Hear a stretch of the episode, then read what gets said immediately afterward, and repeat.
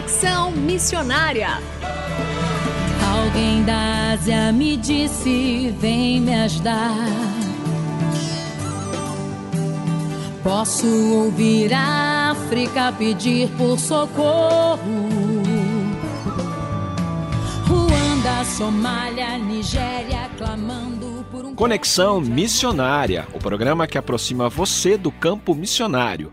Nosso propósito é informar de que maneira você pode se envolver com a obra missionária, compartilhar motivos para intercessão e também apresentar oportunidades para que você possa ir a um campo missionário. Iremos mostrar aqui como fazer missões de curto e longo prazo, entrevistas e a programação de eventos e atividades missionárias para quem deseja fazer parte daquilo que Deus está realizando no Brasil e no mundo. Fique conosco, está começando mais um Conexão Missionária. Fique conosco em Conexão Missionária.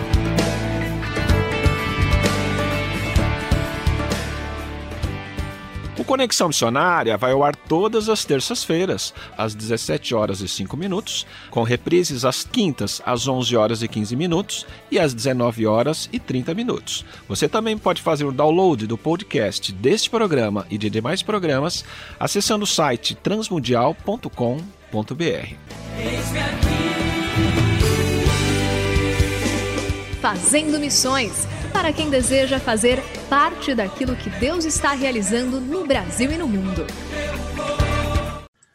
E no programa Conexão Missionária, continuaremos hoje a entrevista iniciada na semana passada com o pastor Paulo Alves, que tem nos contado sobre a evangelização de jovens universitários. Lembrando que você pode ouvir a primeira parte dessa entrevista acessando o site da Rádio Transmundial e buscando lá pelo programa Conexão Missionária. Pastor Paulo, obrigado mais uma vez por estar conosco aqui no programa Conexão Missionária. Eu que agradeço, Renato. Obrigado aí pelo convite.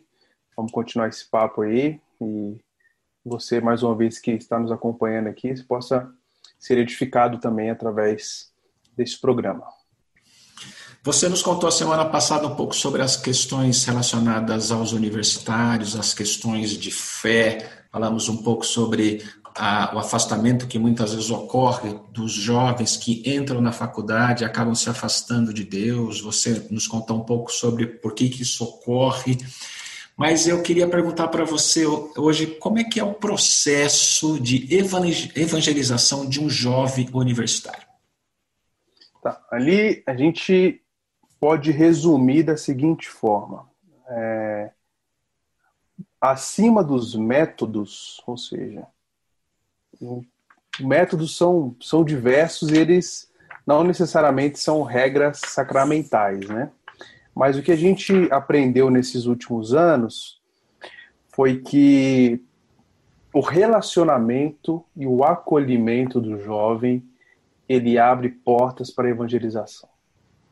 Então, a, a gente teve boas interações com, com é, programas que nós fizemos e, e, séries de estudo que nós fizemos na área de apologética. Mas a gente entendeu que no momento que a gente estava vivendo, apologética estava mais para um, um, segundo momento uh, da fé e, e, da discussão uh, daqueles jovens que estavam chegando ali. Aqueles jovens precisavam falar das suas dores, das suas ansiedades, daquilo que estavam passando. O cara sai de casa. Né? Eu, eu lembro muito bem de uma, uma garota que entrou muito cedo numa, num curso bem concorrido da Unicamp e ela só tirava nota boa, só tirava nota boa. E aí ela começou a tirar um 9, um 8, assim, entrou em crise. Ou seja, ela idolatrava muito a inteligência dela, idolatrava muito a performance dela. E ela entrou em crise de não conseguir comer, não conseguir dormir. E ela queria procurar a assistência psicológica da Unicamp e a gente propôs para ela é, um aconselhamento bíblico, para ela entender o que realmente estava acontecendo. E aquilo foi muito importante para a vida dela, para o fortalecimento da fé dela e tudo mais. Então, quer dizer, Renato, o que acontece é o seguinte: as pessoas, os jovens que chegam ali, eles precisam ser acolhidos e eles precisam entrar no relacionamento. Uma vez que eles entram no relacionamento, eles abrem várias portas para para serem evangelizados, né? Esse relacionamento tem que ser com empatia, com amor, né, com vida na vida e o cara vê, a pessoa vê que você é como um dele, né? Mas é, é exatamente isso, é o relacionamento, é, é o processo, talvez, universitário mais eficaz para as estratégias que a gente possa aplicar. E pensando em estratégias, quais as estratégias que você indicaria para a evangelização de jovens universitários nesse momento atual de pandemia que a gente está vivendo? Porque uma coisa, você tem falado, citou aí a questão relacional da importância disso, né? Mas uhum. a pandemia, de certo grau, ela afastou as pessoas e temos usado muito mais a tecnologia para conversar do que propriamente nos relacionar. Como é que você vê essa situação e o que você indicaria, que estratégias você é, indicaria para os nossos ouvintes nesse sentido? Tá, o, eu gosto muito do, de uma frase do Rick Warren, que ele diz que as igrejas precisam parar de olhar e falar que as pessoas estão fechadas para o evangelho e começar então a achar novas formas de comunicar. E eu acrescentaria aqui, né, comunicar de forma criativa e, e acessível. Então, assim, essa pandemia, ela ela está nos dando grandes oportunidades. Se a gente perceber, as pessoas estão mais sensíveis, as pessoas estão é, mais abertas para o relacionamento com Deus. Então, com o jovem também não é diferente. Ele acabou de entrar na faculdade, ou ele já está há algum tempo, ele tem os seus anseios, só que ele não sabe como vai ser o futuro. Então, qual que é, qual que é o, o grande desafio de quem está lá hoje? Uma estratégia que eu tenho falado com, com quem eu posso é, é você quebrar o, o, o que está por trás do texto. E deixa eu explicar um pouco melhor o que eu quero dizer com isso. Você pode ter um amigo na universidade e mandar mensagem para ele, tudo bem? Ele pode estar mal, mas ele vai responder, tô bem, e você? Se você liga para ele, ou seja, se você quebra, se você sai de trás do texto, você já consegue ouvir a voz dele. E a voz, muitas vezes, é mais difícil de você enganar, né? Se está bem ou não, se a voz está embargada, está triste, está depressiva. E você quebra a voz fazendo uma chamada de vídeo. Seja, olha que coisa interessante. Você tem a tecnologia à sua disposição, você consegue aproximar quem está longe de você, consegue ver a pessoa e você consegue conversar com ela. Quando você quebra o texto, ou quando você quebra a voz, quando você sai de trás do texto, sai de trás do celular e coloca a sua cara na frente dele, a pessoa se sente amada. Essa pessoa se importa comigo. E assim, não é para chegar e, e, e, falar todas as institutas de Calvino e, e fazer um estudo desse. E aí, tudo bom, cara? Como é que você tem passado por esse tempo de pandemia? O que, que eu posso fazer por você? O que, que eu posso. Acabou. Você entende? Você tem um, dois minutos na semana de uma ligação de vídeo que você abre uma oportunidade imensa para falar do amor de Deus pela pessoa. E depois, ela estiver passando por algo, a gente sabe disso, estiver passando por algo, alguma situação, quem que ela vai lembrar? Aquele que se importou com ela, aquele que não ficou atrás do texto, não ficou na, na, no superficial, ali no raso. Não, ele foi, ele, ele quis se envolver com a minha vida, ele quis me ver.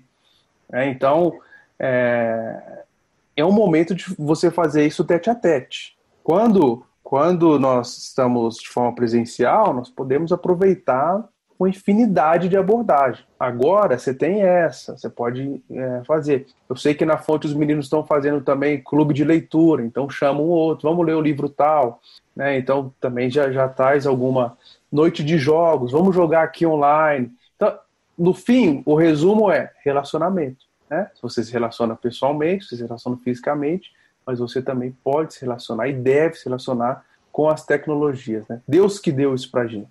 A programação, a, a, estratégia, a ferramenta, ela é um meio né, para você criar um relacionamento de, de, de cuidado, de amor, de zelo por aqueles que a gente por aqueles que a gente quer alcançar, né? É interessante essa questão de quebrar o texto, né? Eu tive uma experiência essa semana porque às vezes a gente compartilha pedidos de oração e a gente escreve, né? Por favor, ore por tal motivo, por tal pessoa, né? Uhum. E eu coloquei a foto da pessoa pela qual nós estávamos orando. Era uma menina de 21 anos que está com um tumor grave na vértebra L1. É, a situação dela já é grave, mas quando você coloca a foto e você vê uma menina de 21 anos, é um outro impacto. Você para e fala assim: eu vou orar agora por essa menina, porque. Exatamente. Né, então, eu acho que essa questão de quebrar o texto é bastante é importante aí, né, nesse momento, né? Eu queria que você encerrasse essa nossa entrevista, desse aos nossos ouvintes uma palavra final sua, pastoral, sobre o que você sente e aquilo que você gostaria de falar para os nossos ouvintes a respeito disso tudo que nós conversamos. Tá bom. Você que está nos ouvindo, eu queria deixar um, uma palavra de incentivo, é, que está ali no Evangelho de Mateus, no conhecido Sermão do Monte, né, bem no capítulo 5, o Senhor Jesus, lá nas bem-aventuranças, a primeira bem-aventurança ele diz: Bem-aventurados humildes de espírito, porque deles é o reino do céu. A pandemia e o momento que a gente está vivendo foi um momento em que toda a nossa sociedade e os seus pilares fundamentais foram destronados.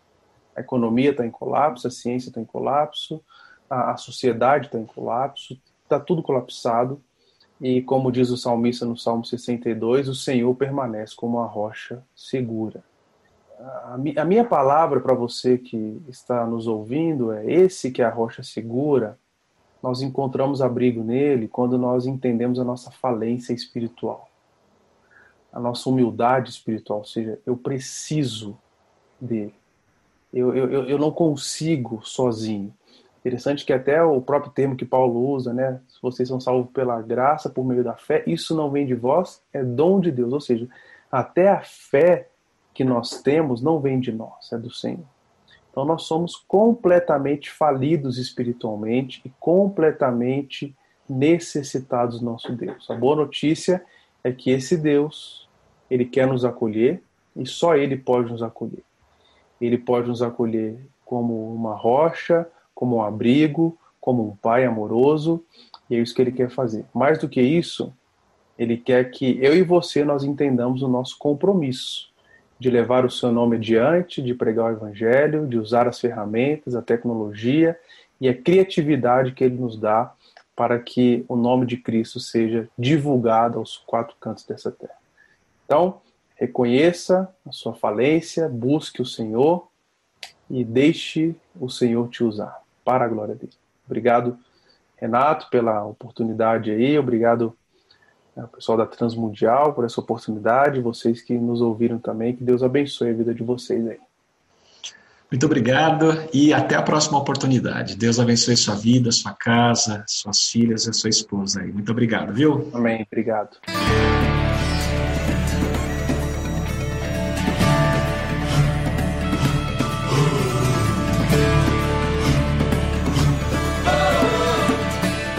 Estamos encerrando mais um programa Conexão Missionária. Eu, Renato Croja, juntamente com Marcos Grava, apresentamos e os trabalhos técnicos a cargo de Tiago Parisi. Vinhetas gravadas gentilmente por Renata Burjato. A você que esteve conosco até agora, Deus o abençoe e até o próximo Conexão Missionária.